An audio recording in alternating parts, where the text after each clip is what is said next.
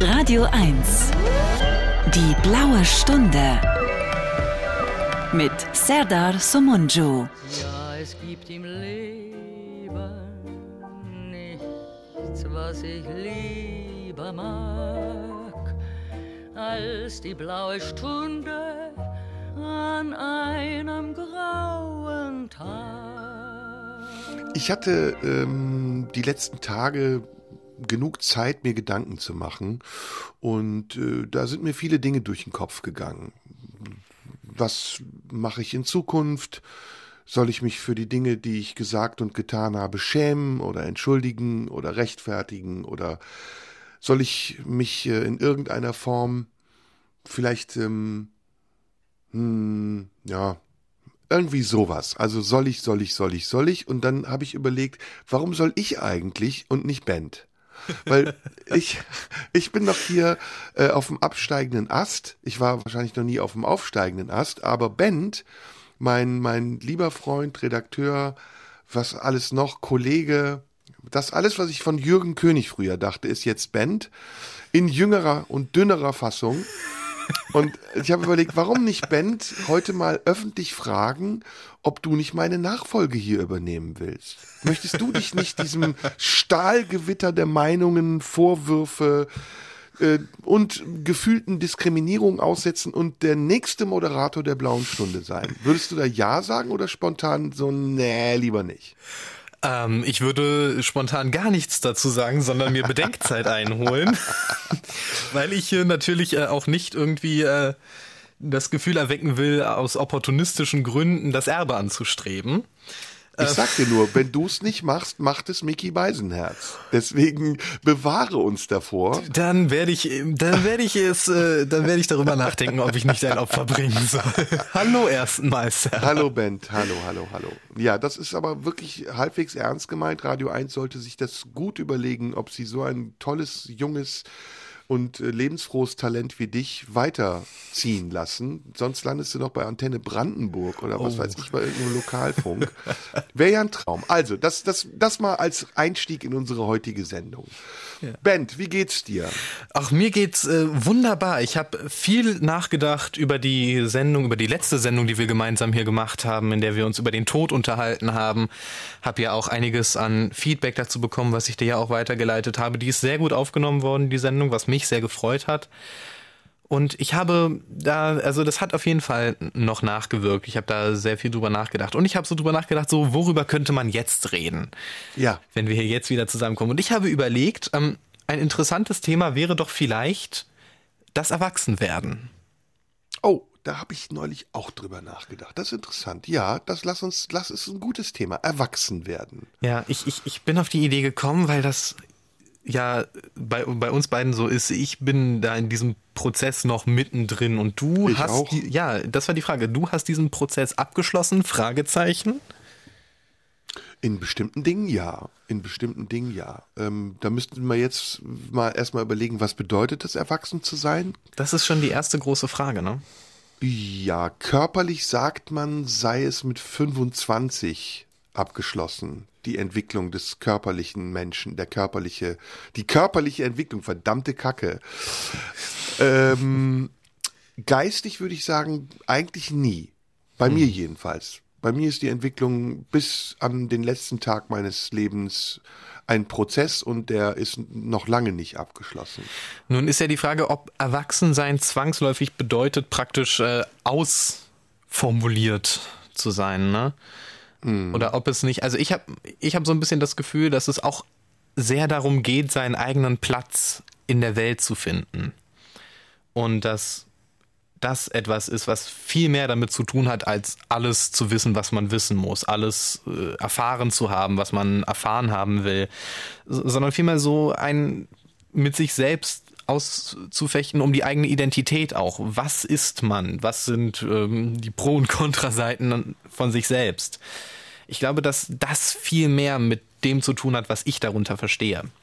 Mhm. Wie, war, wie hast du das in deiner Jugend wahrgenommen? Wann, was war für dich so das, was wolltest du sein, wenn du erwachsen sein wolltest?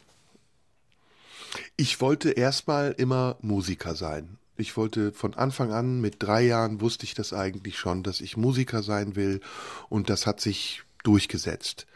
Ich wollte als Erwachsener mh, mm, auch so sein wie meine Brüder, wie meine Eltern. Ich hatte konkrete Vorbilder. Ich wollte als erwachsener Mensch ähm, frei sein, freier als ich es als Kind war. Und ähm, vor allem wollte ich eigene Entscheidungen treffen können, was ja indirekt auch oder direkt sogar Freiheit bedeutet. Ich habe ein Bild, während du gerade sprichst, ähm, vor Augen und dieses Bild hatte ich als Kind. Es ist mir eines Tages nämlich bewusst geworden. Ich hatte, müsste der Tag meiner Einschulung gewesen sein oder irgendwie so in der Zeit um die Einschulung herum. Da muss ich sechs oder sieben gewesen sein. Ähm, da war ich zu Hause bei meinen Eltern und plötzlich habe ich gedacht, wie geil, dass das hier alles bezahlt ist. Ja, wirklich, ich habe das ganz konkret gedacht. Ich dachte so, boah, wie geil, dass es diese Wohnung gibt und dass es Essen im Kühlschrank gibt und sich jemand um mich kümmert, meine Mutter, mein Vater. Und ich glaube, ab diesem Zeitpunkt ist mir bewusst geworden, dass Erwachsensein auch Abnabelung bedeutet. Also selbst ähm, sich etwas leisten zu können, verdienen zu müssen, es sich leisten zu können und auch die Angst zu haben, es vielleicht nicht zu schaffen, ohne dass jemand da ist, der das einem abnimmt. Ja, das ist, das ist auch ein bisschen ein Grund, warum ich auf dieses Thema gekommen bin. Ich habe dir ja erzählt, dass ich jetzt meine Steuererklärung machen musste zum ersten Mal. und das war dann auch wieder sowas, wo ich mir gedacht habe, gut, das ist jetzt dann ein Schritt mehr in diese Richtung, dass man sich mit sowas auseinandersetzen muss und dass man versuchen muss, irgendwie da durchzublicken und eine Herangehensweise zu finden und eben Verantwortung vor allem zu übernehmen. Das ist ja das Hauptding. Ich, also ich glaube generell, dass es sehr viel mit Verantwortung zu tun hat. Und das, das liegt ja auch in dem, was du als Freiheit bezeichnet hast. Eigene Entscheidungen zu treffen bedeutet natürlich auch selbst Verantwortung zu übernehmen für diese Entscheidungen, die man getroffen hat. Ähm, was mich interessiert hat an dem, was du gerade erzählt hast, du hast deine Brüder als Vorbild erwähnt. Was war an denen für dich das Vorbildhafte? Ich habe zwei Brüder. Mein ähm, nächster Bruder, mein mittlerer, so wie ich ihn immer nenne, äh, war Fußballer. Und wir haben alle Fußball gespielt als Kinder und mein Bruder war ein sehr guter Fußballer. Der war erfolgreich, hat in der Jugendauswahl gespielt, in der Bundesjugendauswahl, ist dann später sogar als Bundesligaspieler ähm, zweimal in einem Bundesligaspiel eingesetzt worden, bevor er sich dann schwer verletzt hat. Doppelten Kreuzband und Meniskusriss, was damals das Karriereende bedeutete. Und da habe ich immer zu ähm, hinaufgeschaut. Das war für mich immer mein ganz großes Vorbild. Mein Vater war für mich ein Riesenvorbild. Mein Vater war Supermann, der konnte alles. Ich habe, ähm, ich erinnere mich daran, äh, mein Vater war Müllmann und ähm, er ist morgens immer aufgestanden, um zur Arbeit zu gehen, und ich bin immer mit ihm aufgestanden, weil ich ihn begleiten wollte und weil ich auch traurig war, dass er dann den Tag über nicht da war und weil ich sehen wollte, wie er sich die Müllmann-Uniform anzieht. Die habe ich ganz, die fand ich ganz toll, diese orangefarbene Müllmann-Uniform. Und mein Vater hatte noch ein Ritual, der hat sich so ein Tuch um den Bauch gebunden, damit die Nieren nicht kalt werden. Habe ich nie vergessen. Und ähm, das habe ich dann immer nachgeäfft. Ich habe dann auch immer mir so ein Tuch um den Bauch gebunden oder ich diese Mütze von seiner Uniform angezogen. Also das waren die Gründe. Die, das waren einfach Vorbilder für mich. Blaupausen für Dinge, die ich selber erreichen wollte. Mein Vater war für mich der stärkste Mann der Welt. Mhm und ähm, der klügste auch und der hat so tolle Dinge getan, die ich bewundert habe. Habe ich dir mal die Geschichte von meinem Einschulungstag erzählt? Ich glaube, ich habe sie gelesen. Du hast sie gelesen, ja. dass der diesen Schuldirektor dann, dass der den, dem ans Schlawittchen gegangen ist, weil die ausländischen Kinder von den Deutschen getrennt wurden. Oder wie oft mein Vater sich aus meiner Sicht fast heroisch verhalten hat. Wie ein Held. Leute, die ungerecht zu uns waren, richtig an die Kandare genommen hat. Das war war, es hat mich unglaublich stolz gemacht, macht mich immer noch sehr stolz. Mhm. Ja, das sind auch Erinnerungen, die ich habe, so Momente, wo eben besonders mein Vater dann auch in die Bresche für mich gesprungen ist. Meine beiden Eltern haben da, waren da immer sehr, äh, waren immer sehr auf meiner Seite und ähm, das ist etwas, was ich sehr zu schätzen weiß. Wir müssen jetzt aber auch so langsam Musik hören. Wir, wir sprechen gleich ja. weiter darüber. Was wollen wir hören? Fang du mal an. Tja. Vielleicht hören, hörst du was, vielleicht hören wir mal was, was dich so in deiner Jugend begleitet hat und was du vielleicht mit dieser Emanzipation von der Kindheit verbindest. Also es gibt da zwei Stränge. Der eine Strang ist das, äh, was meine Mutter mir vermittelt hat ähm, an klassischer Musik. Die erste Platte, die ich bekommen habe, war eine Haydn-Symphonie. Die Symphonie mit dem Paukenschlag ist, glaube ich, die Linzer Opusnummer, weiß ich nicht genau. Ähm, habe ich geliebt als Kind. Und äh, die zweite, die ich sehr, sehr gerne gehört habe, ist L'Après-Midi äh, du Midi d'une Faun. Ich glaube, das ist so auf Französisch, so in etwa der Nachmittag eines Fauns von Claude Debussy. Können wir direkt mit einsteigen. Ist zwar sehr intellektuell klassisch, aber ich mag beide Kompositionen sehr gerne. Dann hören wir das.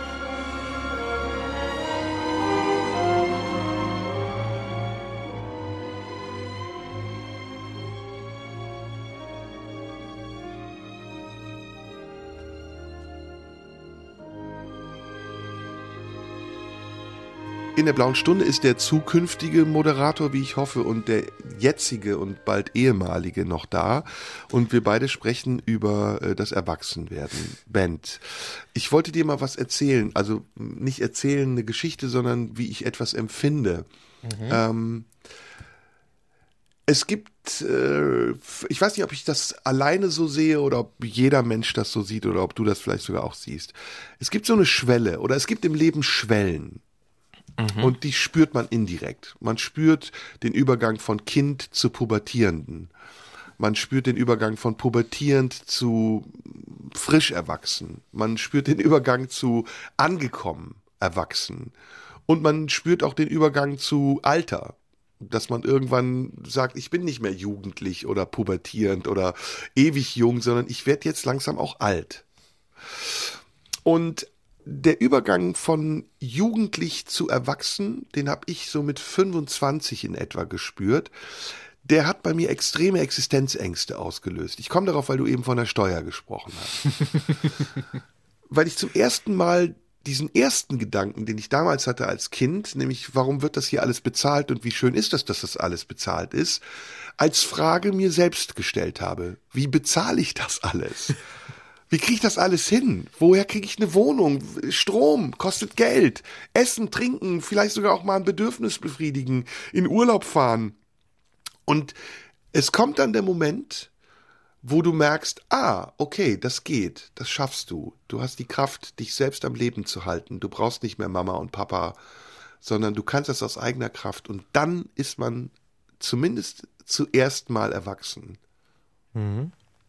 Ja, das ist bei mir, glaube ich, dadurch, dass ähm, mein Vater ja verstorben ist, als ich 17 war und ähm, dann meine Mutter infolgedessen auch länger auf einer Kur war, hatte ich da so ein ganz gutes Übungsmoment.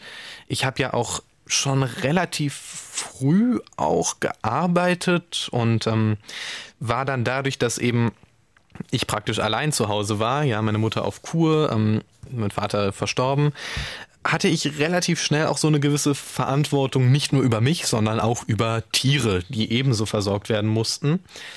Und das hat, glaube ich, viel dazu beigetragen, dass ich relativ schnell irgendwie damit begonnen habe, mich mit Autonomie auseinanderzusetzen und auch abzufinden. Das ist etwas, was auch als ich ausgezogen bin, nicht unbedingt mein Problem war. Was dann schon eher das Problem war, war eben vor allem das Thema, wie bekomme ich das alles bezahlt? Wie bekomme ich meine Miete bezahlt? Wie habe ich gleichzeitig was zu essen auf dem Tisch, was halbwegs noch was hergibt? Und wie halte ich zeitgleich noch das Licht an? Das ist dann schon nochmal eine etwas andere Herausforderung gewesen. Aber ich habe mich da eigentlich dann doch relativ gut drauf vorbereitet gefühlt insgesamt. Das war bei dir nicht so? Hattest du das Gefühl vielleicht, dass das auch damit zusammenhängt, dass, dass du eben so eine starke Elternbindung auch hattest? Nee, ich hatte nicht so eine starke Elternbindung von Anfang an. Das hat sich erst später Ja, ja. entwickelt. Also es gab zwei Phasen. Die ganz frühe, von der ich eben erzählt habe, und dann eine spätere. Dazwischen war die Pubertät und die war bei mir richtig brutal. Da, da habe ich sowas von über die Stränge geschlagen und war, glaube ich, sehr anstrengend und rebellisch und, und habe mich an nichts gehalten. Das hatte seine Gründe und das hat auch dazu geführt, dass ich recht früh schon erwachsen werden musste, obwohl ich das nicht als Erwachsensein bezeichnen würde. Ich war ein pubertierender Erwachsener oder ein Erwachsener in einem pubertierenden Körper. Ähm, aber ich habe diese Existenzängste eben schon in der Pubertät durchleben müssen, weil ich ja, wie du weißt, eine Zeit lang obdachlos war, weil ich mich gegen meine Eltern, gegen die Schule, gegen alles, was Autorität war, brutal aufgelehnt habe und mit allen mich angelegt habe. Ich habe in der Schule mich verweigert. Ich wollte ja Musiker werden. Ich wollte ja auf keinen Fall Mathe, Chemie, Bio so ein Scheiß irgendwie lernen sondern ich war verwegen, ich hatte mir ein Bärtchen stehen lassen, trug pastellfarbene enge Hosen und Netzhemden und habe in der Band gespielt, mit, mit Mädels abgehangen, irgendwelche Drogen genommen, also nicht wirklich schwere Drogen. Also es war wirklich Rock'n'Roll. Und dazu gehörte eben auch, dass man alles, was Autorität ist, verteufelt. Aber ähm, die Existenzängste holten mich relativ schnell ein. Ich bin dann auch, würde ich sagen, so ein bisschen pubertär depressiv geworden. Ähm, und musste lernen, dass das, was man sich so vorstellt vom Erwachsensein, oft nicht übereinstimmt mit dem, wie es real ist, erwachsen sein zu müssen. Wo lag da die größte Kluft? Naja, die Kluft lag in vielen Dingen. Die größte gibt's nicht. Meine Selbstwahrnehmung war komplett anders als die Wahrnehmung der anderen von mir. Ich war unglaublich eingebildet, arrogant, hochnäsig, ähm, ja, und viele haben das wahrscheinlich auch nicht ertragen und dachten, meine Güte, was für ein Spinner. Und ich bin auch oft dann in diesem über Grenzen gehen an Grenzen gestoßen. Also ich habe dann auch gemerkt, dass ich es mir mit vielen Leuten verscherzt habe, dass ich, ähm, als ich in den Bands gespielt habe, zum Beispiel dann auch ähm, bestimmte Chancen mir verbaut habe. Ich habe dann Hausverbot bekommen in dem Jazzclub, in dem ich eine Zeit lang als Trommler gespielt habe mit der Anfangsformation weil ich einfach keinen Bock drauf hatte, diese Jazz-Standards zu spielen. Die kommen ja alle immer mit dem Realbook an. Ich weiß nicht, ob du das Realbook kennst. Hm, nee. Das ist so das Standardwerk der, der Jazzliteratur. Und dann spielen die halt ähm, Blue Bossa oder Tech the A-Train und du hast so, so Sheets, so ein, ein Seitenblätter, auf denen dann die Akkorde draufstehen und das klappen die auf, das ist so ein ganz dickes Werk mit 500 Seiten und dann spielen die das immer wieder rauf und runter. Und ich habe dann irgendwann angefangen, dagegen zu rebellieren und habe dann in Swing äh, irgendwelche Double-Time-Beats eingebaut oder einfach eine Viertel weggelassen und aus dem Vierviertel ein Dreiviertel gemacht. Und das kam nicht gut an. Bin dann irgendwann rausgeschmissen worden. Ich hatte sowieso in vielen Kneipen Hausverbot. In sehr vielen. Was hast du denn noch so getrieben, dass du so viele Hausverbot hattest überall? Ich bin mit Vorliebe über Dächer gelaufen oh. und über parkende Autos. Mhm. Ich habe das eine Zeit lang total geliebt, über parkende Autos zu laufen. Und ähm, später hat sich daraus eine Leidenschaft dafür entwickelt, über Dächer zu laufen. Und ähm, ja, das war auch ziemlich gefährlich, weil ich nicht immer nüchtern war. Aber ich habe es überlebt und ja, daraus ist dann irgendwann entstanden, erwachsen zu sein und auch zu merken, wo die Grenzen sind. Ich glaube, das gehört auch zum Erwachsensein dazu, zu wissen, wo die Grenzen sind, die eigenen, aber auch die der anderen. Ja, ja, das glaube ich auch. Das war bei mir tatsächlich eine etwas andere Erfahrung, weil ich von mir selbst nicht als mutigen Menschen sprechen würde, glaube ich, in vielen Aspekten. Ich habe das in meiner Jugendphase ganz anders erlebt. Ich habe mich immer wahnsinnig klein gefühlt und wahnsinnig. Ich hatte Freunde, die sahen alle besser aus als ich. Äh, die, die waren irgendwie gesettelter, die waren mit sich selbst eher im Reinen als ich. Ich habe das dann teilweise versucht zu kompensieren, indem ich halt irgendwie mich auch unnahbarer gegeben habe, als ich es eigentlich war und auch sein wollte. Das hat eine Weile gedauert, bis ich das erstens realisiert und zweitens ablegen konnte, aber ich war auch oft nicht sehr risikobereit. Und das ist, ich weiß nicht, ob das gut oder schlecht ist. Ich weiß nicht, ob das vielleicht etwas von, äh, vielleicht ein, eine bereits besessene Kenntnis über meine eigenen Grenzen war oder vielleicht ein vertaner, eine vertane Chance, sie auszuloten. Hm. Ja, das sind unterschiedliche Mentalitäten auch, ne? Du bist mhm. ja ganz anders als ich, wie ich merke. Und ich war, ähm, ich habe gerade überlegt, woher das kommen mag oder woher das damals kam. Wir waren ja eine türkische Gastarbeiterfamilie in den 60er, 70er Jahren, die weitgehend auf sich selbst gestellt war. Und ähm, damals gab es in Deutschland nicht so viele Gastarbeiter wie heute oder heute nennt man es noch nicht mal mehr so. Und in diesem Mikrokosmos unserer Familie gab es zum einen äh, die Abgeschottetheit nach draußen, eben der Versuch auch meiner Eltern uns ja, ein stabiles türkisches, äh, kulturell eindeutiges Umfeld zu geben, in dem wir unsere Wurzeln zum einen nicht vernachlässigen, aber zum anderen auch den Einflüssen des anderen äh, gegenüber offen bleiben. Und dann gab es noch diese Außenwelt, die, die Welt der Deutschen, in die wir dann manchmal entlassen wurden und wo ganz andere Regeln als bei uns galten und wo es auch Crashs und Clashs gab. Und ähm, das hat dazu geführt, dass ich in gewisser Weise, deswegen kann ich diese ganze Pascha-Diskussion auch ganz gut nachvollziehen, weil es nachher ja noch extremer wurde, dass türkische Familien sich in Deutschland abgeschottet haben gegen die Einflüsse des Deutschen. Deswegen ähm, war das oft so, dass wir draußen die Sau rausgelassen haben, weil es halt keinen strafenden Vater gab.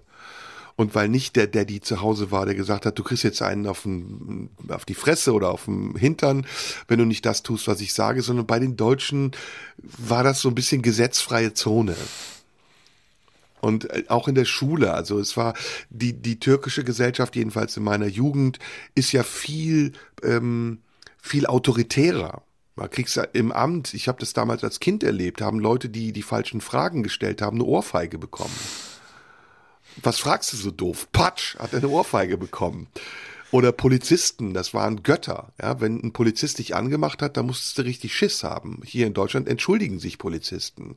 Entschuldigung, dürfte ich mal bitte Ihre Papiere sehen? Da lachen die Leute drüber, die aus solchen Ländern kommen.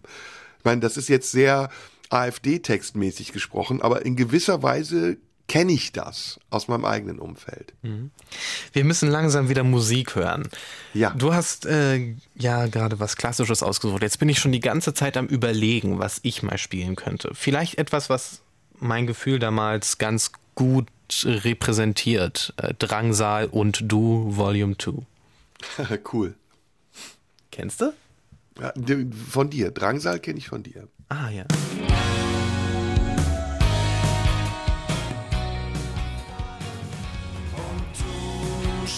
Mir hilflos zu mit deiner Kraft wie die von tausend Staaten. Machen ihre Blicke mich zum Kastraten. Doch du schaust nur hilflos zu. Blaue Stunde heute über das Erwachsenwerden mit Band Erik Scholz und mir. Band, ähm, jetzt hast du mich so viel gefragt. Wie ist es denn bei dir? Bist du erwachsen? Nein, definitiv nicht. Mhm. Warum? Ich kann dir gar nicht unbedingt genau sagen, woran ich das festmache. Ich glaube, das ist äh, vor allem mit der hängt das zusammen mit der Selbstwahrnehmung, dass ich immer noch nicht so ich habe immer noch das Gefühl, mir teilweise fremd zu sein. Mhm. Und dass ich da noch vieles habe, was ich über mich lernen muss. Und ich glaube, dass das ein sehr ausschlaggebender Punkt dafür ist, dass ich mich selber nicht als erwachsen bezeichnen würde.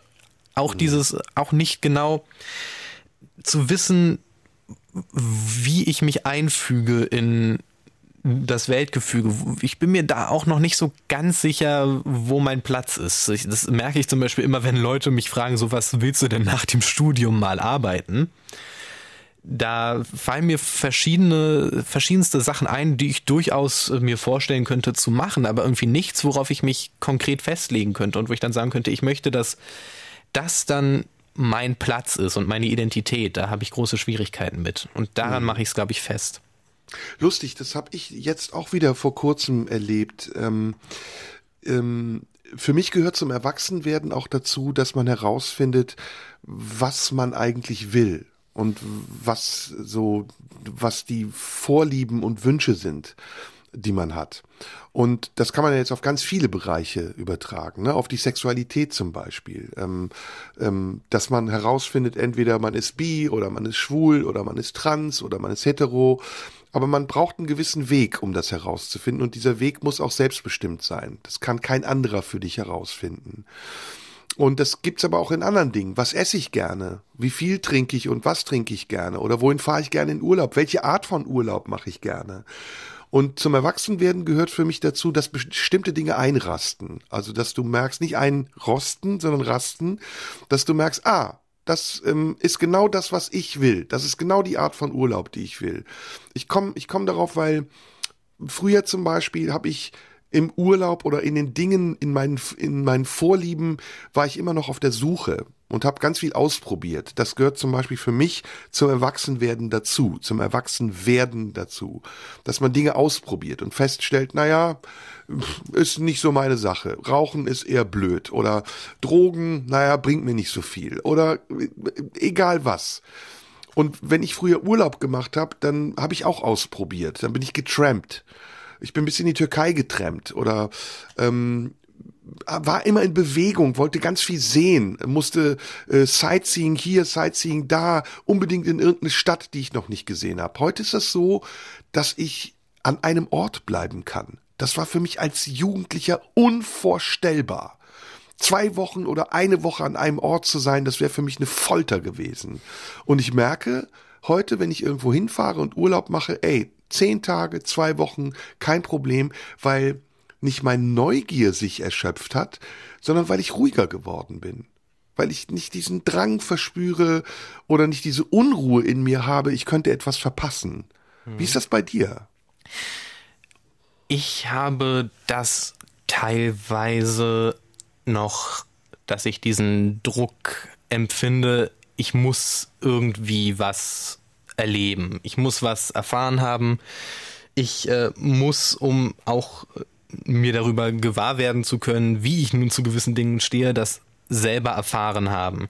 Das ist etwas, was ich durchaus merke bei mir. Ähm, das ist aber, das fluktuiert sehr. Also manchmal bin ich da mehr erpicht drauf als in anderen Momenten. Aktuell bin ich in einer Phase, wo ich mich tatsächlich auch durchaus mehr nach Ruhe sehne zwischendrin oder nach, ähm, nach auch Eskapismus. Ich habe sowieso, dass Eskapismus eine große Rolle spielt in diesem ganzen Themenbereich und auch in dem, was man so in, was so Jugend generell ausmacht. Auch ein sich flüchten wollen vielleicht vor äh, Pflichten und Verantwortungen ich bin, oh, es ist schwierig. Ich würde aber schon sagen, dass dieser Druck so ein bisschen besteht. Ich glaube, ich hätte, wenn ich diesen, wenn ich nicht diesen Wunsch danach hätte und diesen Druck, das zu erleben, hätte ich eventuell gar nicht äh, diesen Job angenommen. Mhm. Das ist, das ist aber die Art und Weise, wie sich das bei mir äußert. Ich habe nicht unbedingt das Bedürfnis, mich auszuprobieren in puncto, ich muss jetzt irgendwie ganz viele Drogen nehmen, ich muss jetzt irgendwie trampen, ich muss mich in Situationen begeben, die mit einem sehr direkten Risiko verbunden sein könnten um etwas erlebt zu haben. Das habe ich nicht. Da bin ich, wie gesagt, dann doch weitestgehend immer ein Schisser. Aber so grundsätzlich kann ich das verstehen. War das jetzt hm. halbwegs schlüssig? Ich habe das Gefühl, ja, ich habe mich gerade ja, relativ im Kreis gedreht. Nee, nee. Ich würde die Ungewissheit meiner Jugend heute nicht mehr aushalten. Also ich würde diese, diese Situationen, in denen ich als Jugendlicher so, pah, federleicht irgendwie mich gefühlt habe und da durchgegangen bin, als wäre es gar nichts, die würden mich heute so zermürben und ich würde mir vor Angst in die Hose machen. Das ist also so existenzielle krasse Krisenmomente, wo alles auf dem Spiel steht, ja, wo es um ein Studium geht, wo es darum geht, bleibst du jetzt auf der Uni oder verlässt du sie, wo du einfach so entscheidest und denkst, ah, pf, egal. So im Nachhinein betrachtet denke ich so, Gott sei Dank habe ich da die richtigen Entscheidungen getroffen, weil ich könnte das heute nicht mehr zurückdrehen. Mhm. No? Ja. Überhaupt ist es interessant, wie man sich älter werdend betrachtet und ähm, also wie man seine eigene Jugend im, im, im Nachhinein sieht. Mhm. Und wie einem auffällt, wie viele Fehler man auch gemacht hat oder wie man dachte, wie man sei und aber man war gar nicht so. Ja, ja, das ist was ganz, ganz Zentrales, auch bei mir. Und ich bin ja noch mitten in diesem Prozess drin und habe schon. Ja, so, ja. Ja, also ich, aber es ist ja so, es, ist, es gibt ja nicht wirklich die Jugend, sondern das ist ja auch ein Prozess mit einzelnen Abschnitten, die geprägt sind durch einzelne Kernerfahrungen So, und da gibt's auch schon bei mir teilweise so Zwischenresümees, die ich äh, jetzt schon schließe, die aber auch keinen Bestand haben müssen. Vielleicht denke ich in drei Jahren da schon wieder komplett anders drüber.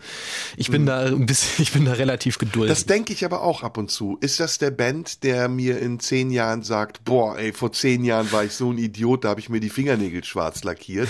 Oder ist das ein Band, der viel reifer ist als ich und vergleiche ich mich nur mit Band?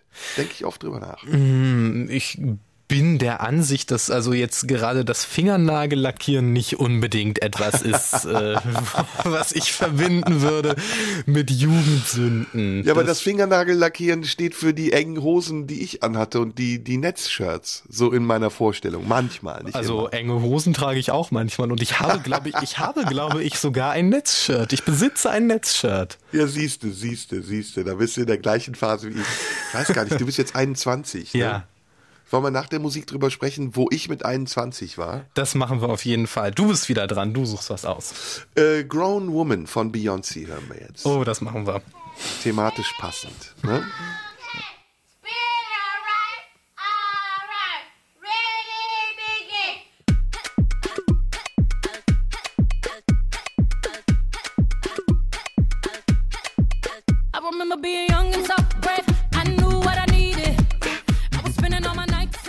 Blaue Stunde heute am Sonntag mal wieder mit Band Erik Scholz und mir und wir sprechen über das Erwachsenwerden und ich wollte Band erzählen, was ich mit 21 gemacht habe. Du bist jetzt 21. Ja, ne? ich bin sehr gespannt zu hören, wie das bei dir war. Also, das war eine aufregende Zeit. Wir haben jetzt 2023 und da ziehen wir mal, ähm, ich bin jetzt 54 warte mal, ist doch viel einfacher. 68 geboren plus 21. Idiot. 89. 89. Okay. Boah, das Jahr der Wende. Also. Oh, ein schreckliches Jahr. Ach du liebe Güte. Ich habe, ähm, ich war damals schon nicht mehr auf der Schule. Und zwar war ich schon auf der Musikhochschule. Ich habe 1984 in Maastricht die Aufnahmeprüfung gemacht und bin 1986 dann nach Wuppertal gegangen. Das heißt, das war das dritte Jahr meiner Schul-, meiner Uni-Zeit. Ähm, ich hatte keine Kohle, ich habe BAföG bekommen. Und ich weiß, dass ich ähm, sehr gebettelt habe bei der damaligen Bank äh, oder bei der Bank, bei der ich damals war. Und dieser Typ, diesen, diesen Banktypen, den habe ich gehasst. Ich sag jetzt mal seinen Namen nicht. Ähm, äh, darf ich das hier sagen? Also, der hat zu mir immer gesagt, der hat gestottert wofür er nichts konnte. Aber der hat mich immer gefragt, warum ich denn nichts Anständiges lerne. und ich, ich habe das gehasst und ich habe immer so gedacht, lern du erstmal anständig sprechen. Und ähm, was natürlich, ja, ich war ja ein Arschloch und ja. habe dementsprechend Arschlochgedanken gehabt. Und irgendwann habe ich ihm das sogar gesagt. Und das war dann, das war wirklich, danach hat er angefangen, so richtig gegen mich zu agieren. Hat, ich hatte, ich hatte keinen, also nichts auf dem Konto, noch nicht mal ein Dispo, gar nichts. Der hat mir wirklich Steine in den Weg gelegt. Und dann kam mein BAföG und dann, ähm, es war immer, glaube ich, 400 Mark im Monat, mit dem ich nichts mehr leisten konnte.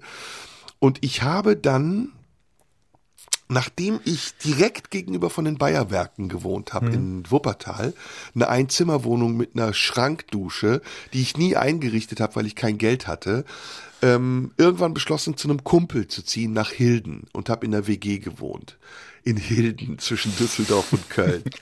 Klingt nicht vielversprechend. Und es war eine schreckliche Zeit. Es war eine, es war eine geldlose Zeit. Es war eine Zeit, in der ich überlegt habe, breche ich das Studium ab, ja oder nein. Ich war ganz kurz davor, es abzubrechen. Ich hatte schon diese, diese Pubertätsdepression, ähm, Angstzustände und, und fühlte, das ganze Leben war für mich eine einzige Belastung. Ich, ich hatte das Gefühl, es bricht alles über mir zusammen, ich kann das nicht. Und meine damalige Freundin stand mir sehr zur Seite, ähm, konnte mir aber irgendwie nicht helfen, weil sie wohnte noch bei ihren Eltern. Ich war ja zwischenzeitlich auch mal obdachlos und dann wieder bei diesem Kumpel in der WG und hoch verschuldet und ach ey, hör auf. Nee, das, das war nicht schön. so eine Phase hatte ich äh, teilweise letztes Jahr interessanterweise, hm. wo ich halt ähm, teilweise wirklich groß. Und das war, ich war vorletztes Jahr bin ich ausgezogen. Und ähm, dann eben dieses erste Jahr habe ich halbwegs äh, gut über die Runden gekriegt, weil ich Erspartes hatte. Und ich habe dann den großen Fehler gemacht, an mein Erspartes zu gehen, weil ich mir dachte, gut, wenn mein damaliger Arbeitgeber mal wieder ein bisschen Zeit brauchte, um Zahlungen zu verarbeiten, meine Lebenserhaltungskosten allerdings jetzt nicht unbedingt geduldig sind, dann äh, muss man halt eben an die Substanz gehen. Was dazu geführt hat, dass ich letztes Jahr irgendwann echt an einem Punkt war, wo ich gar kein Geld hatte, gar nichts, nichts mehr auf der hohen Kante und äh, wo ich halt wirklich nahezu komplett blank war und echt so Tage hatte, wo ich irgendwie überlegt habe, so, ich habe jetzt hier äh, 1,50, davon muss ich jetzt über den Tag hinweg irgendwie satt werden. Ich hatte dadurch, dass ich ähm, Rente und Kindergeld, äh, Halbwaisenrente und Kindergeld bekommen habe, nie irgendwie die Angst, dass ich meine Miete nicht mehr zahlen könnte. Das war schon noch gedeckt. Bei allem anderen wurde es dann allerdings schon kompliziert und das hat mich sehr gestresst, weil ich damals auch in einem, damals sage ich, das war letztes Jahr, ich hatte da einen äh, Beruf, der ähm, teilweise eben auch so mit, mit Nachtschichten viel zu tun hatte, wo ich dann irgendwann auch komplett das Gefühl über Tage verloren habe, wo das alles irgendwie so ineinander überging und ich halt teilweise um 22 Uhr ins Bett gefallen bin, um um 2 Uhr morgens wieder aufzustehen und dann Nächte durchgemacht habe. Und das alles war irgendwann so ein enormer Wust, wo ich dann echt an irgendeinem Punkt stand und mir dachte so, nee, nee, das, äh, ich möchte alles nicht mehr. Ich möchte irgendwie gerade einfach. Ich hatte eine Zeit lang so eine utopische Vorstellung davon. Ich habe mir so gesagt, ich hätte gerne so, so eine Art freiwilliges Gefängnis. Mhm. Also etwas, wo du einfach komplett isoliert von der Außenwelt bist, wo nichts an dich randringt. Oh ja. Keine, keine. Die Eltern. Wie bitte? Das, was ich mit den Eltern am Anfang meinte. Also ja. freiwilliges Gefängnis ist ja eine, eine eine Obhut, jemand, ja. der dich schützt, Wände, eine Zelle, jemand, der sich um dich kümmert, dir Essen bringt. Zwar ein Gefängnis auch, aber etwas, was dich schützt. Ja, und vor allem, wo du nicht unter Druck stehst, irgendwie handeln zu müssen. Mm, mm, mm. Das war für mich auch so ein bisschen. Etwas anderes, worüber ich gerade nachgedacht habe, als du das erzählt hast. Du hast erzählt, dass du eine Zeit in deiner Jugend hattest, wo du auch ein ziemliches Arschloch warst. Mm, mm. Die hatte ich auch. Glaubst du, dass das auch dazu gehört, dass man ja. zwischendurch auch mal echt ein Arschloch sein muss, um ja, zu ja, wissen, dass man, um, um im Nachhinein verstehen zu können, dass man ein Arschloch war? Ah, ey, ja, das gehört dazu. Und ey, ich bin heute, ich schäme mich regelrecht dafür, was ich Leuten angetan habe. Ich mich auch und bei mir ist es noch gar nicht mal so lange her. Ja, okay, das ist natürlich, das ist natürlich ein Unterschied. Also durch die zeitliche Distanz äh, habe ich einiges jetzt ähm, verarbeiten können und kann es mir auch ein bisschen verzeihen. Aber ah, ey, ich habe zum Beispiel ah, ich habe mir von Leuten Geld geliehen, das ich ihnen nicht zurückgegeben habe oder oh, ganz übel, ganz mies und auch ähm, und ich hader heute auch noch mit mir selbst, mit den Leuten habe ich irgendwie auch nichts mehr zu tun, ob ich das nicht im Nachhinein nochmal machen sollte, aber das ist Ewigkeiten her, 35 Jahre her mittlerweile. Ähm, ja, und andere Dinge, also äh, mit Frauen scheiße umgegangen, also mit Partnerinnen, ähm, betrogen, aber auch betrogen worden. Also so all das komplette Spektrum des Arschlochseins habe ich schon durch. Ja. ja. Und aber man muss das machen. Man muss machen, um auch lernen zu können, wie es ist, gut zu sein und sich selber auch gut zu finden. Also es, ich mhm. habe lange Jahre übrigens dann auch gedacht, dass ich ein schlechter Mensch bin. Und das war, das war quälend. Und es hat wirklich viel Anstrengung gebraucht, mich selbst gut sein lassen zu können. Mhm. Bei mir war, glaube ich, ich habe das ja schon so ein bisschen angeschnitten, das auch so ein bisschen ineinander begründet, dass ich mit mir selbst nicht so wirklich wusste, wohin. Und dass ich deshalb eben aus meiner Unsicherheit heraus das überkompensiert habe, indem ich mich unnahbar gegeben habe.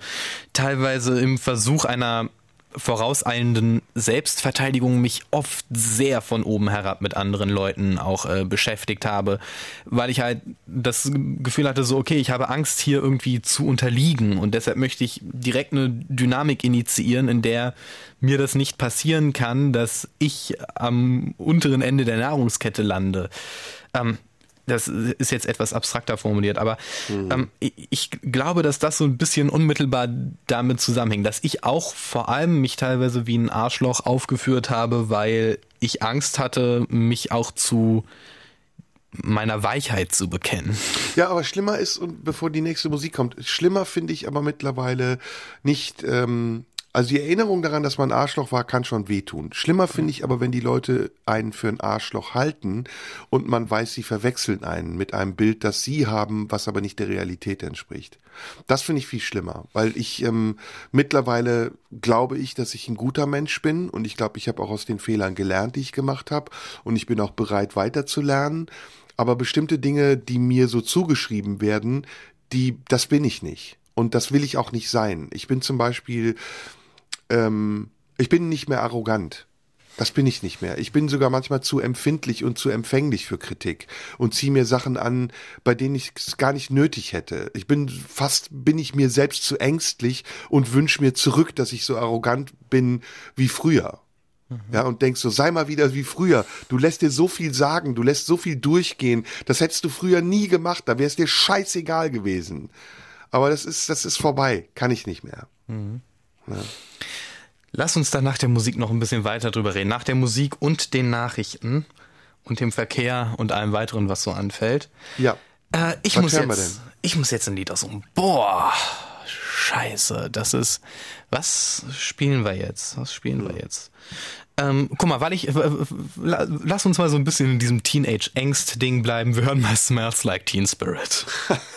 sehr gut. Sehr gut, thematisch gut gewählt.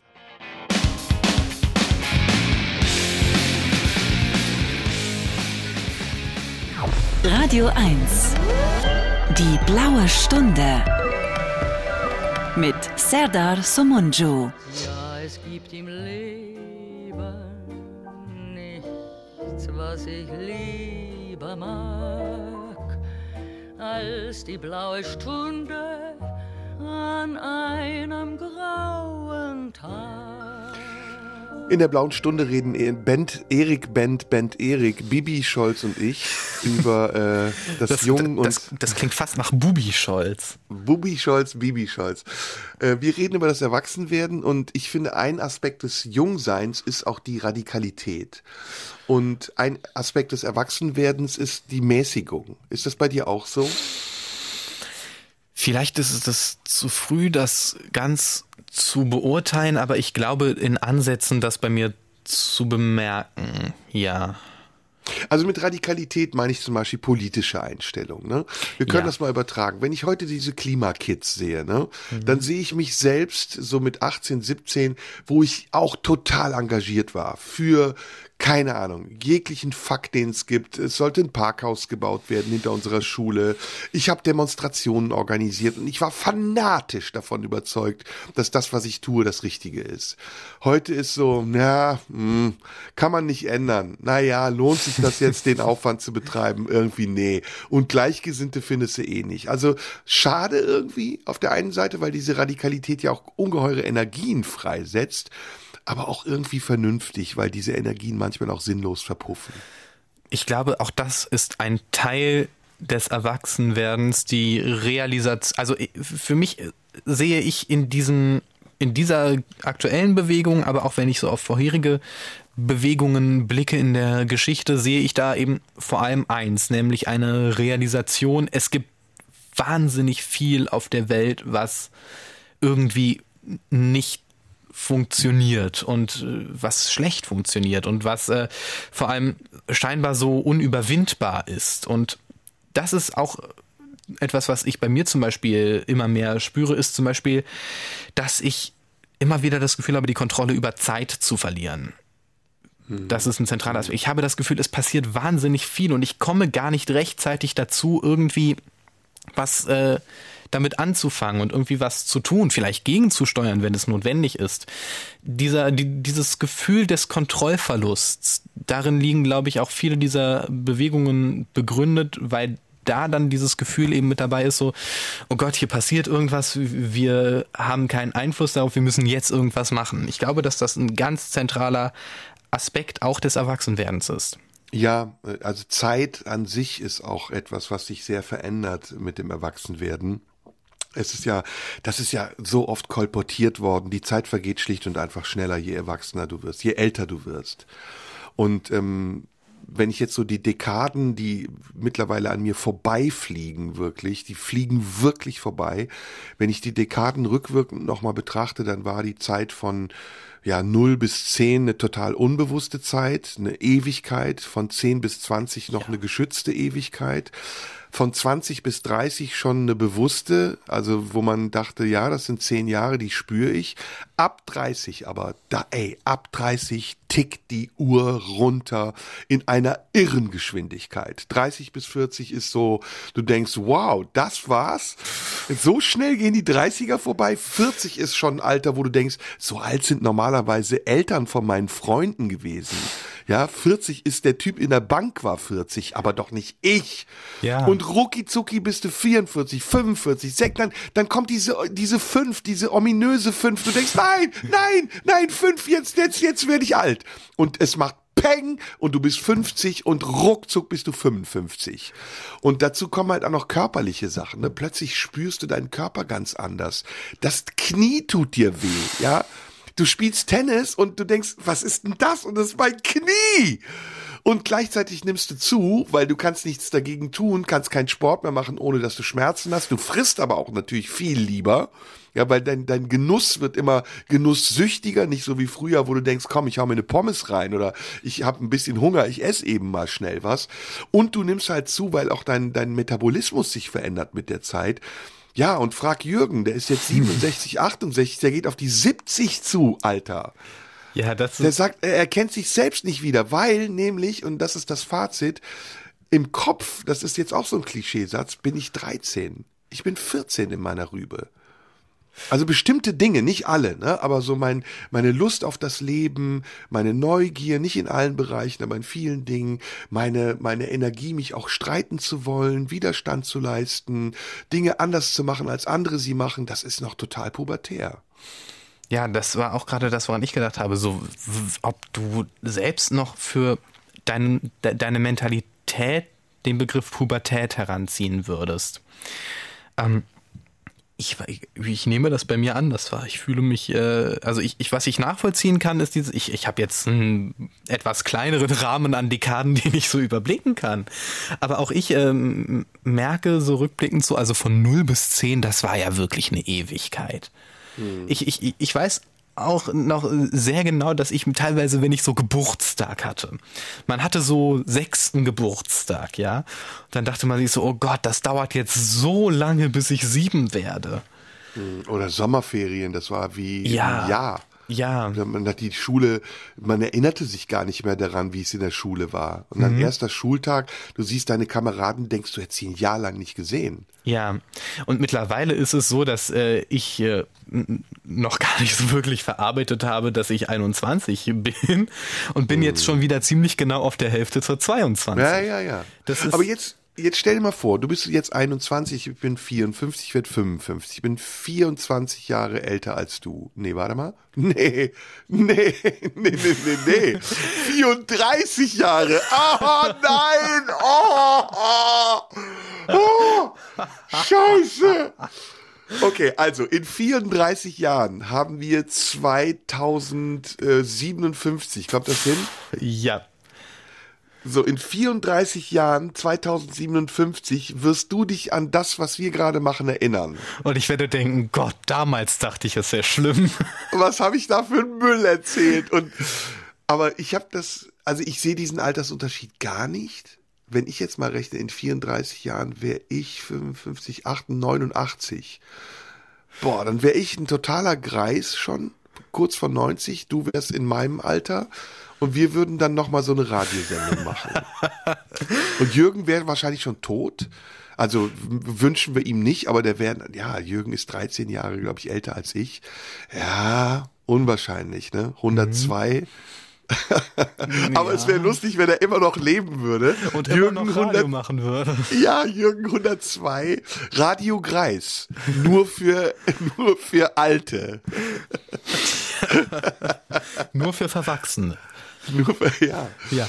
Das, oh Gott. Oh Gott. Oh ja, ich habe tatsächlich schon mal äh, von einem Hörer, der äh, unseren Podcast äh, schon letztes Jahr verfolgt hat, irgendwann mal eine Nachricht bekommen, der so meinte, du regst mich so auf, du regst mich so wahnsinnig auf. Du bist 21 und setzt dich dahin und wagst es von damals zu reden. Ja, ja, ja, ja. Das machen Kinder auch. Ich hatte ja mal diese tolle Schauspielerin bei mir zu Gast, die Elfjährige, die auch immer von damals gesprochen hat. Ja. Apropos, wir müssen unseren Zuhörern sagen, sie können uns schreiben an die Marlene Dietrich Allee 20 in 14482 Potsdam. Das habe ich schon lange nicht mehr gemacht, ja. nämlich die Zuhörer aufzufordern, uns zu schreiben. Und bitte mit einer Petition auf Change.org, ähm, dass Band Erik der nächste Moderator der Blauen Stunde wird.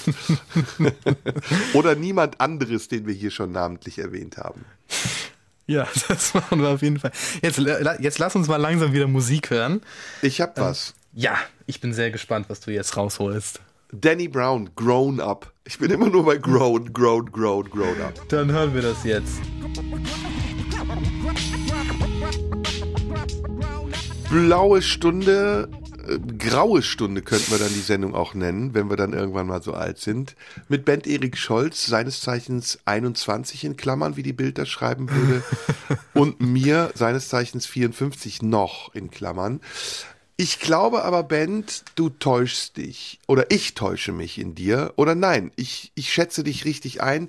Du bist viel erwachsener, als ich mit 21 war. Viel erwachsener. Ich glaube, du wirst nicht so eine große Diskrepanz spüren wie ich jetzt zwischen 54 und 21. Das wird sich zeigen in ein bisschen über 30 Jahren. Ja, ja, ja. Hast du denn Ziele, die etwas oder die sich erwachsen für dich jetzt noch anfühlen, wo du sagst, ja, will ich irgendwann, aber im Augenblick noch nicht? Oh, das ist eine gute Frage. Wie vorstellbar ist es zum Beispiel für dich, ein Haus zu haben? Da, da hätte ich gar keine Lust drauf, ehrlich gesagt. Also das Haus, ist aber voll erwachsen, ne? So ein ja, Hausbesitzer sein. Ja, aber es ist eben auch sehr bürgerlich und sehr bieder. Ja, das denkst du jetzt, aber man wird mit dem Alter bürgerlicher und biederer. Das ist so. Ich könnte mir eine Eigentumswohnung schon eher vorstellen. Mittlerweile macht, macht mittlerweile kosten ja Eigentumswohnungen so viel wie früher Häuser. Ja. Ähm, Kannst du dir eine Finanzierung vorstellen? Ein Darlehen in Höhe einer Eigentumswohnung? 500.000 Euro? dass du die aufnimmst als Kredit um eine Eigentums. Kannst du dir vorstellen, Vermieter einer Eigentumswohnung zu sein? oh, ähm, tatsächlich kann ich mir das auf so eine abstrakte Weise vorstellen. Nicht als, nicht als, ausdrücklich nicht als Perspektive, aber ich könnte, ich kann mich, glaube ich, hineinversetzen darin, wie sich das anfühlen würde. Okay, okay, das okay. glaube ich, dass ich da einfach aus einer rein empathischen Perspektive, nicht irgendwie, dass ich das mir wünschen würde, aber ich kann mir abstrakt etwas darunter vorstellen. Aber 500.000 Euro für eine Eigentumswohnung ist, glaube ich, mittlerweile auch sehr utopisch. Also das ist dann wahrscheinlich wahrscheinlich mittlerweile, zumindest hier in Berlin, eine sehr kleine Eigentumswohnung. Ja, aber solche Dimensionen gibt es nicht bei dir, ne? Also eine 500.000 Euro Wohnung, selbst wenn sie so günstig in Anführungsstrichen wäre, das ist doch für dich unvorstellbar. Ja, ich kann mir die Summe 500.000 Euro überhaupt nicht vorstellen. Ich finde schon, also ich finde schon so 1500 Euro, denke ich mir schon so, pff, okay, krass, das ist eine ganze Menge Geld. Kann ich, äh, kann ich eine Weile lang mit auskommen. Sorry, ich habe dich unterbrochen. Glaubst du, Christian Lindner sieht sich gerne mit seinem Aktenkoffer als Schüler mit Krawatte? Oder glaubst du, er denkt, Alter, was war ich für ein Fatzke? hm, ich, ich glaube, dass für ihn das schon in gewisser Form das widerspiegelt, was er jetzt ist. Es ist ja bei ihm, kann man nicht anders sagen, durchaus eine konsequente Entwicklung. Mhm. Also er empfindet es vielleicht rückblickend als so, ja, Ich war noch, da, da war ich noch ein bisschen jung, da war ich noch nicht so weit, da war ich ein bisschen naiv.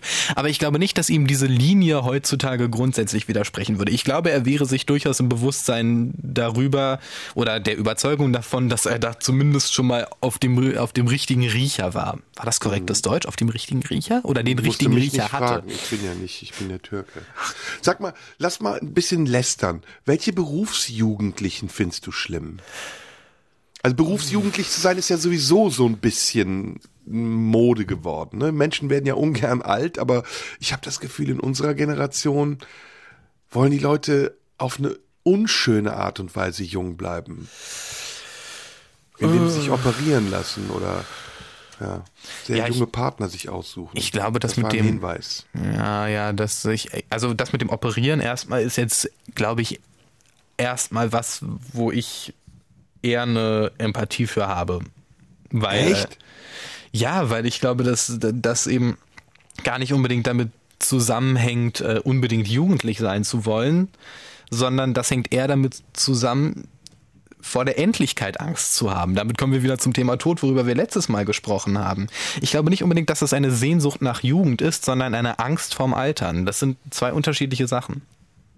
Ah, okay. Aber sag mal, bleiben wir doch mal hier dabei. Soll ich mal was vorschlagen? Ja. Also ich, Berufsjugendliche, die ich schrecklich finde, Heidi Klum, Platz 1.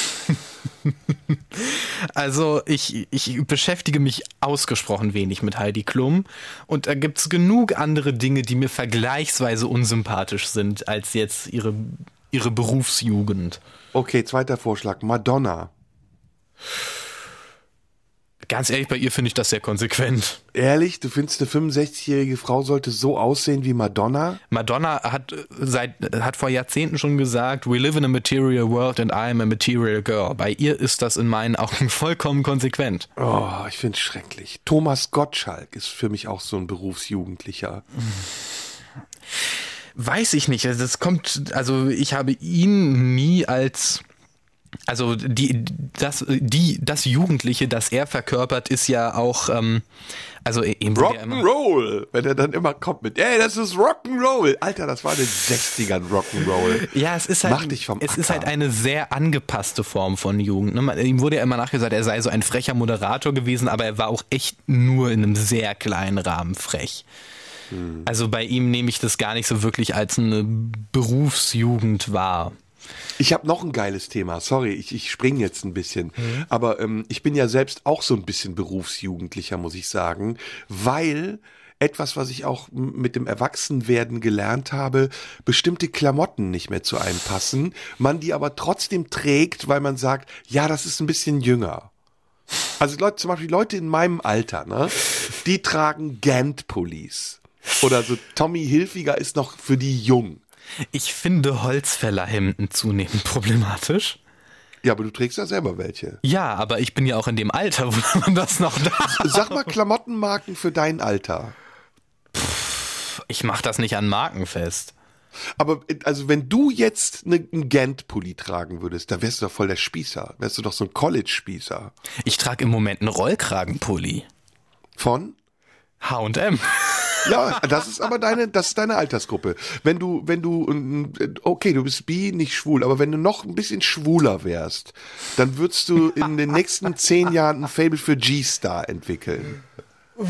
Oh, das, das könnte ich mir durchaus vorstellen. Siehste? Siehste? Aber ganz schlimm finde ich Ed Hardy. Ed Hardy ist für äh, die Geisens, ne? So 50 bis 60. Ja. Wo, Ja. wo aber auch, also wo das Pseudo-Rebellische sehr überbetont wird. Oh ja. Weißt du, welche Marke ich nicht mehr ab kann, welche ich total scheiße finde? Kann man das hier sagen? Äh, ist wahrscheinlich eine super schöne Marke. Ähm, äh, Super Dry. Super Dry ist auch eine Marke für Berufsjugendliche. Das ist zwischen 30 und 45 trägt man Super Dry. Ich habe jetzt gerade gar nicht so unbedingt eine Vorstellung davon, wie, oh, das müsste ich jetzt nachgucken, damit ich Das das, sind weiß. so Hoodies mit so großem Schriftzug.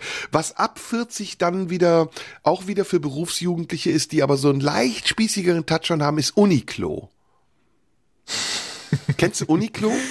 Ich äh, wohne in der Nähe eines Uniqlo-Ladens und Ja. bin irgendwie immer, ich, ich, ich, ich sehe immer so die Leute, die da so ein- und ausgehen und denke mir so, okay, dieser sind die? Laden, ähm, pff, sehr unterschiedlich. Ich denke mir aber jedenfalls, okay, dieser Laden scheint mir irgendwie nicht so ganz für mich gedacht zu sein. Okay, okay. Äh, zwei Läden, die für äh, neun, äh, ähm, die für 14 bis 20 sind, ist Pimki und ähm, Fishbone. Fishbone ist auch für, das ist, ja, das ist 14 Fish- bis 20. Fisch, ja, Fishbone muss ich sagen, fand ich jetzt auch das eine oder andere gar nicht so entsetzlich. Ja, ja, das ist so. Aber, Aber ich äh, finde äh, jetzt so schlimm ja. wird halt, wenn ältere Leute dann, also wenn ein 50-jähriger Fishbone trägt oder eine 15-jährige Ja, das- Tom Hilfiger, dann passt es Das sich. stelle ich mir durchaus merkwürdig. Aber ich bin sowieso, was meine Kleidung angeht, relativ anspruchslos. Also bei mir reicht mal, also wenn du mich zum Beispiel jetzt fragst nach Marken, die ich habe, dann könnte ich darauf weniger eine Antwort geben, als darauf, es ist das meiste schwarz. Ja, aber der Stil, der Stil. Du trägst ja zum Beispiel Cargohosen, oder? Habe ich das falsch gesehen? Cargohosen? Ich, ich habe so eine, ich habe so eine Anzughose, die ich gerne trage. So eine anzugmäßige Hose. Ohne den dazugehörigen Restanzug. Kariert. Was schon wieder, aber das trägt man heute so. Das war so mein einer Versuch, mal so ein bisschen stylisch zu sein.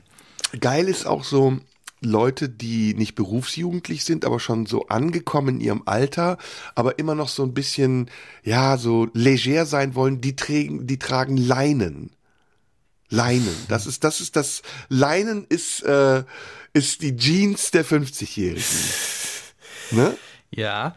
Weißer Leinenanzug ist auch geil. Rolf Eden ist so ein Leinentyp, oder? Ja, was ich sehr, sehr spannend finde, dass ich, äh, dass ich in letzter Zeit so bei Menschen etwa meiner Altersklasse eine Rückkehr sehe dieser, oh, wie heißen diese Hosen, die nach unten hin an den Beinen breiter werden? Schlaghosen. Ja, Schlaghosen. Schlaghosen. Ich sehe zunehmend mehr Schlaghosen.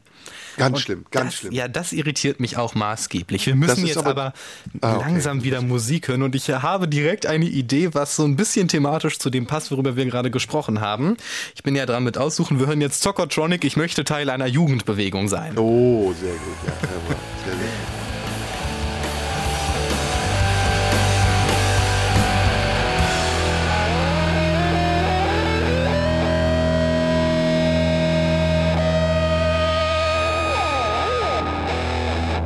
Blaue Stunde heute mit Band Erik Scholz und mir und wir reden immer noch über das Erwachsenwerden und das Jungsein Ja, eigentlich. wir sind jetzt ein bisschen in das Thema Mode abgedriftet, aber vielleicht find, vielleicht ist das ja gar nicht mal äh, so schlecht, ne? Was hattest du denn so in dem Alter, in dem ich jetzt bin, an? Wie hast du dich angezogen?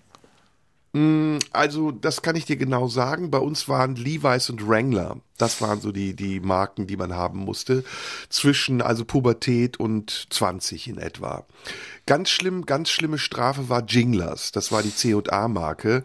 Und die hieß Jinglers, weil unten so zwei Glöckchen am Saum waren und man wie eine Kuh auf dem Abtrieb von der Alm geklungen hat, wenn man damit rumlief. An dieser Stelle muss ich aus Gründen sagen, dass wir gegen C und A nichts einzuwenden haben. Nein, nein, nein, nein, nein. C&A ist eine wunderbare Marke.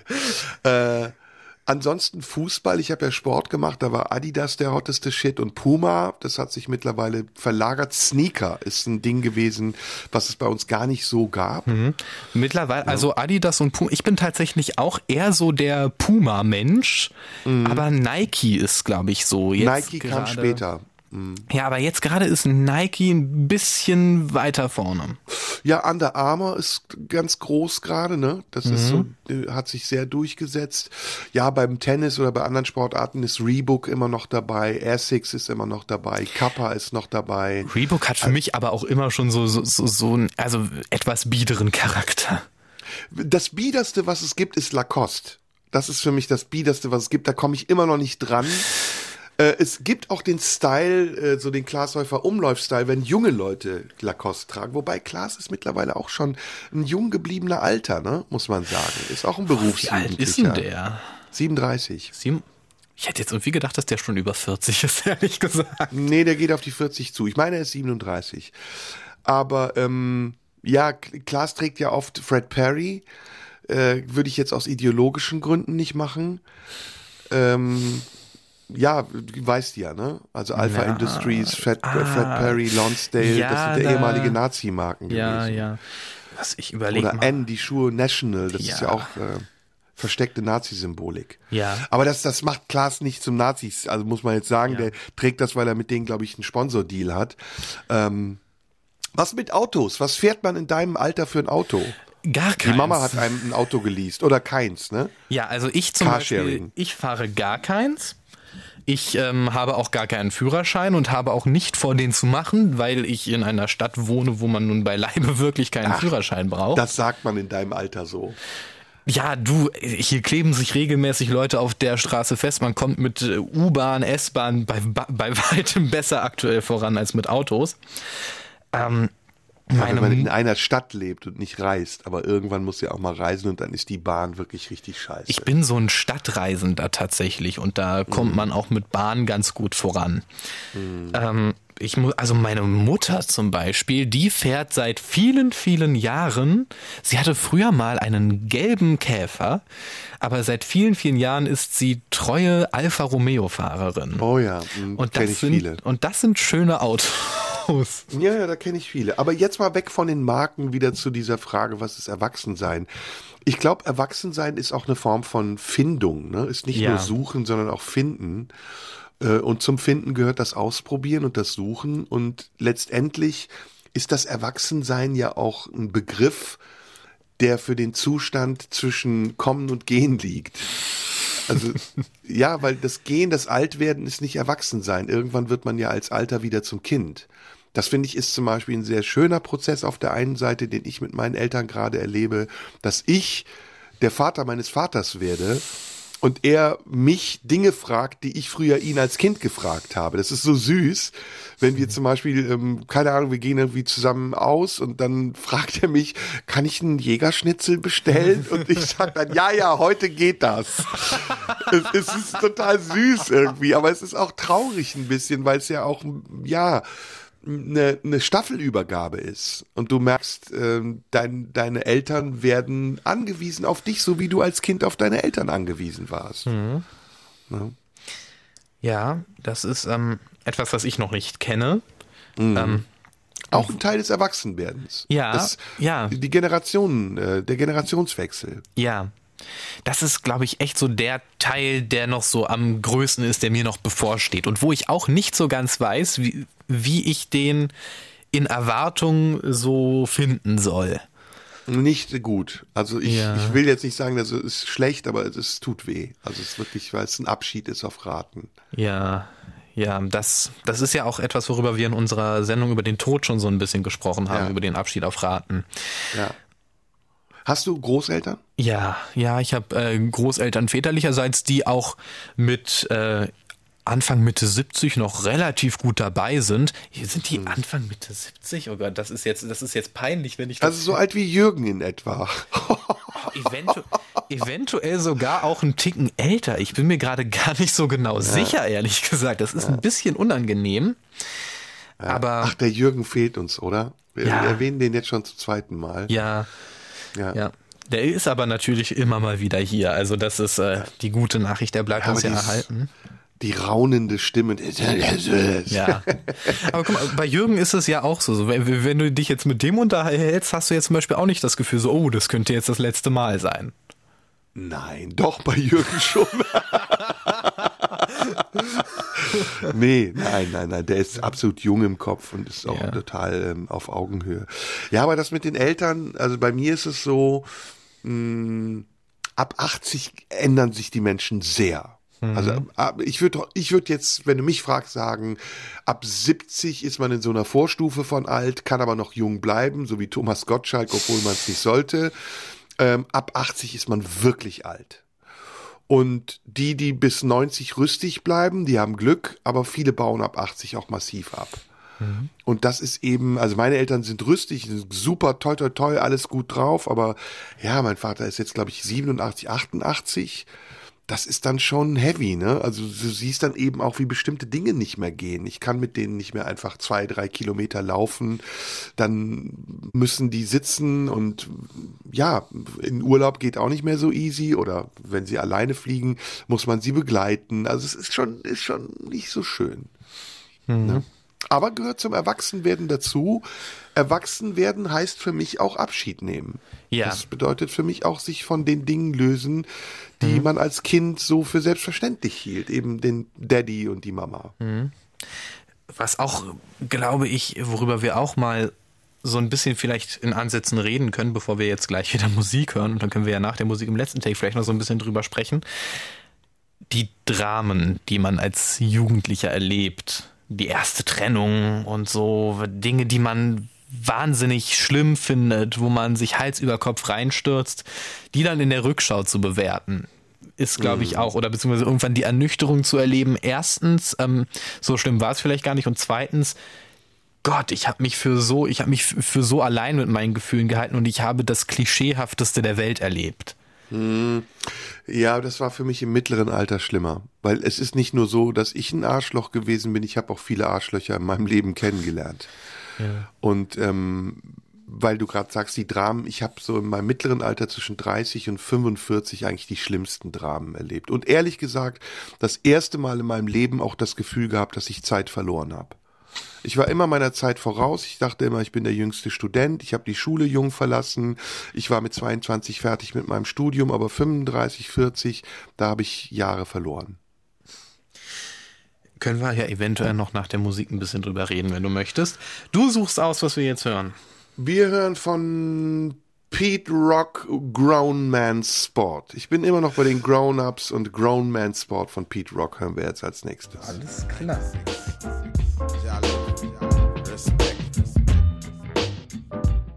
In der blauen Stunde, in der letzten Viertelstunde der blauen Stunde ist Band Erik Scholz bei mir. Wir sind beide älter geworden, zwei Stunden und ja. gemeinsam älter werden ist auch schön. Aber wir reden immer noch über das Erwachsenwerden. Ja. Ähm, zum Erwachsenwerden gehören ja Sachen wie heiraten zum Beispiel. Ne?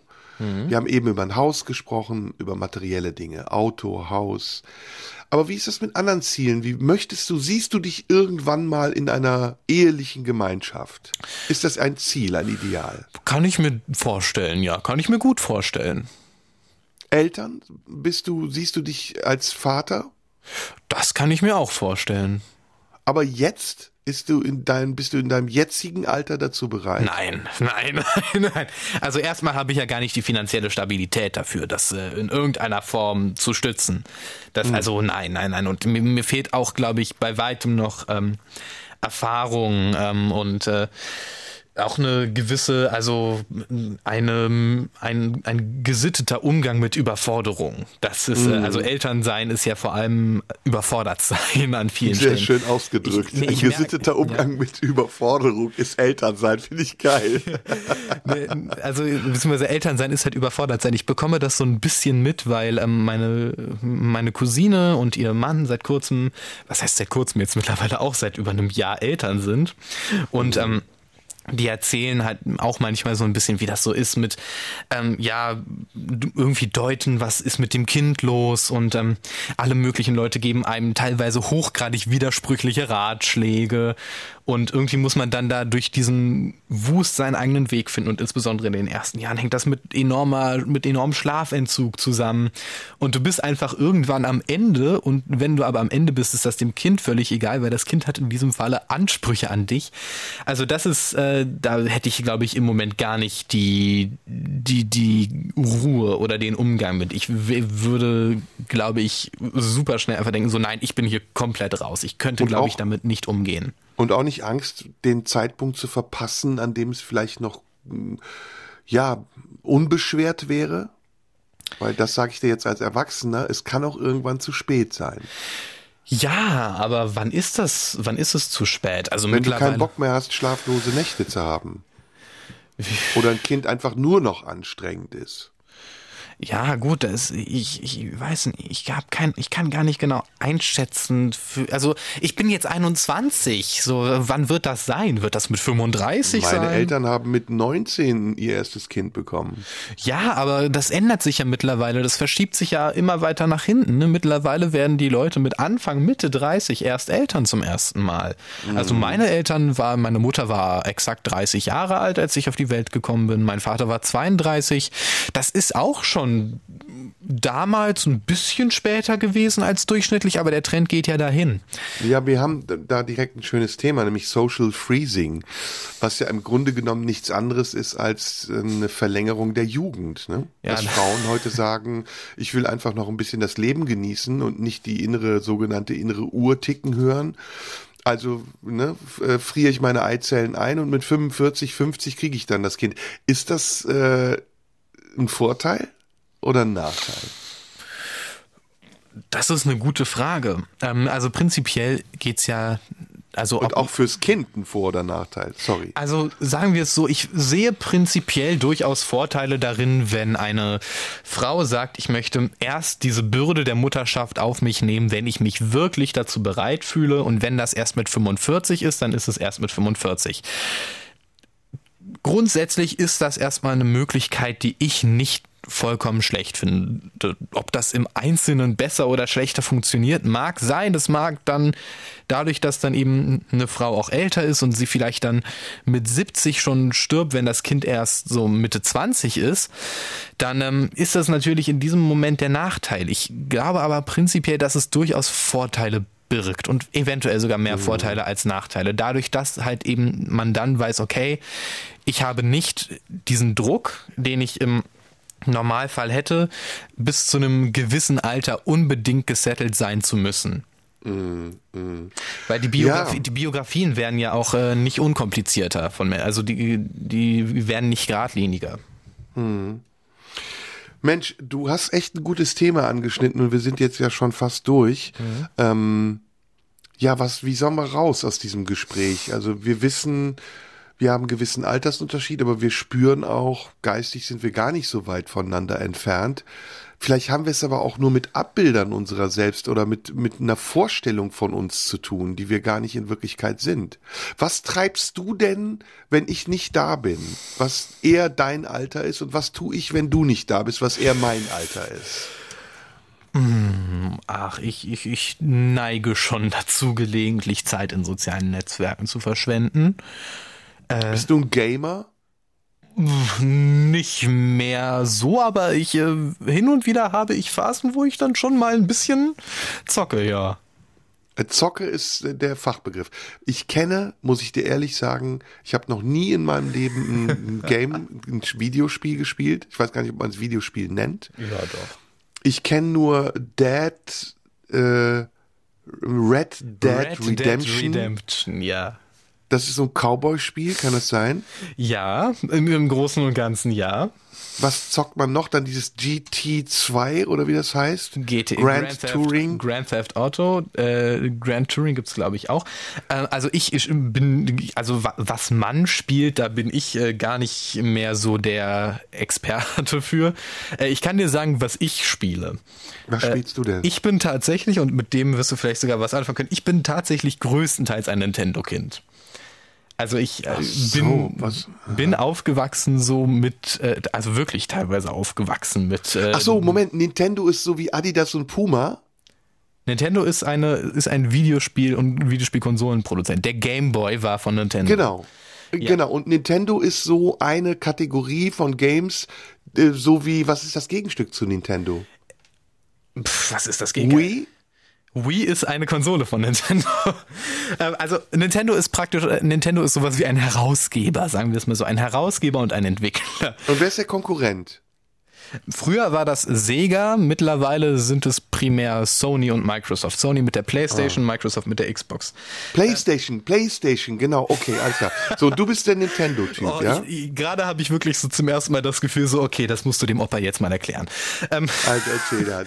Also Nintendo, ja. Nintendo ist eine japanische Videospielfirma, die unter anderem den Game Boy entwickelt hat. Und äh, Nintendo hat Videospielmarken etabliert, wie zum Beispiel Super Mario. Ja, und Gameboy kenne ich noch. Das ist. Ja. Was ist die Titelmusik von? Das ist die, die Titelmusik von Donkey Kong. Nee, Pac-Man, oder? Stimmt, nee, es war Pac-Man, ich verwechsel das gerade. Genau. Ja, das war Pac-Man, genau. Das war Pac-Man. Donkey Kong war aber Ähnlich, das ist jetzt eigentlich schon wieder mehr so in diesem Arcade, diesem Spielhallen-Ding, aber boah, ich, ich lass mich gar nicht anfangen, wir müssen gleich aufhören. Aber Ah, ja, shit. Nintendo ist äh, etwas, was ich viel gespielt habe. Dann eben insbesondere Mario, sogenannte Jump and Runs, ähm, in denen man genau das macht, was diese äh, Videospielbezeichnung so aussagt.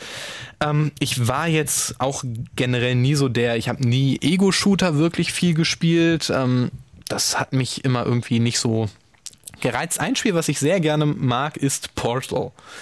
Was ist Ego-Shooter? Ego-Shooter ist Ego, du, aus der, aus der Ego-Perspektive Shooter schießen. Das bedeutet, du rennst in der Ego-Perspektive rum und ballerst Kreaturen, Mitmenschen, was so da Und ist. ist Warcraft auch sowas? Warcraft, also es gibt, nee, Warcraft ist ein Strategiespiel. Warcraft, World of okay. Warcraft ist ein sogenanntes MMORPG. Ein, Mega massive, ein Massive Multiplayer Online Roleplay, also ein Rollenspiel. Du begibst dich in eine, in eine Rolle, du verkörperst einen Charakter und, und erfüllst mit dem Aufgaben in der Welt. Ich weiß nicht, ob du Dungeons and Dragons kennst. Nein, kenne ich nicht. Das ist Ich muss dir auch noch das von mir erzählen. Du bist jetzt mit deinen Playstations und so, hast du schon was gefunden, was ich überhaupt nicht kenne. ja, hau raus. Kannst du mir erklären, was ähm, Paar 4 ist? Bitte? Paar 4. Nein. Was kann das sein? Paar 4?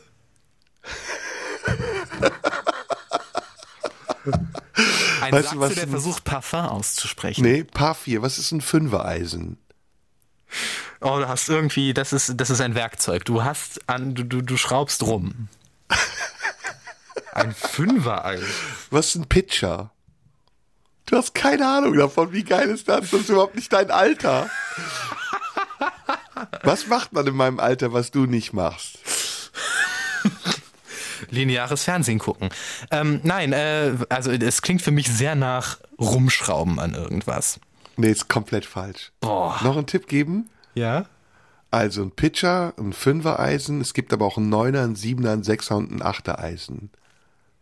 Das klingt, das klingt eiskalt nach, ähm, ich weiß, das ist so bei, bei, bei Schrauben verschiedene, äh, das, äh, aber, also es, es ist handwerklich. Nee, es ist, hat mit Handwerk nichts zu tun. Nee. Was, was ist ein Fairway? Golf, Golf. Golf. Genau, genau, genau, genau. Hast du schon mal Golf gespielt? Ja, einmal. Ich kann mich nicht gut daran erinnern, ähm, aber ich. Aber Minigolf mit deinen Eltern zusammen Nein, oder so. irgendwann haben wir mal mit der Schule, ich weiß auch nicht, was die sich dabei gedacht haben, echtes Golf. Und ich war sehr, also ich werde keine zwölf Jahre alt gewesen sein. Ich war komplett überfordert mit dieser, mit diesem wahnsinnig schweren Ding. Aber natürlich neuner Eisen. Okay, wir versprechen uns jetzt Folgendes. Mhm. Bevor wir das nächste Mal hier eine Sendung machen, spiele ich zusammen mit dir an der Spielekonsole und du gehst mit mir auf den Golfplatz. Das machen wir. Das machen Okay? wir. Ja. Und dann erzählen wir darüber, wie es war und der eine sagt dem anderen, ob er das altersgemäß fand oder nicht. wir, oder wir zeichnen einfach parallel dazu auf. Wir machen unsere Wir- Sendung ja. dabei. Das machen wir. Das ist eine sehr gute Idee. Wir zeichnen das auf, so wie wir auch, ja, das können wir jetzt schon verraten, ne? Wir haben demnächst ja auch schon eine Aufzeichnung. Wir gehen demnächst zusammen auf Reisen, so wie Ja. ich damals mit Jürgen. Wir verraten nicht wohin, aber wir können schon andeuten, es wird ein internationaler, ja, Ha- Hardrock, würde ich nicht sagen, noch schlimmer als Hardrockstar Ja, sein. also es wird ein musikalisches Großereignis, zumindest für uns. ein absoluter Superstar. Ich bin Ja. großer Fan, aber er ist auch ein Superstar, ne? Ja, ja, so mehr wollen wir nicht verraten. Das äh, werdet ihr alles bald hören und äh, da freuen wir uns drauf. Jetzt müssen wir echt langsam mal Schluss machen. So, Genau, schreibt uns, wer es sein könnte und natürlich die Petition, Bent Erik Scholz soll mein Nachfolger werden, an Marlene Dietrich Allee 20 in 14482 Potsdam. Bent Erik, vielen Dank für diese tolle Sendung. Gerne und jetzt zum Schluss suche ich noch ein letztes Lied aus, das wir dann noch bis zu den nächsten Nachrichten hören und zwar Billie Eilish Getting Older. Sehr gut, bis dann, tschüss. Ciao.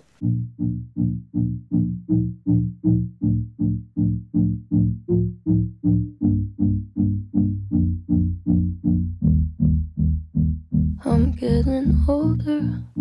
I think I'm aging well. Radio 1. Nur für Erwachsene.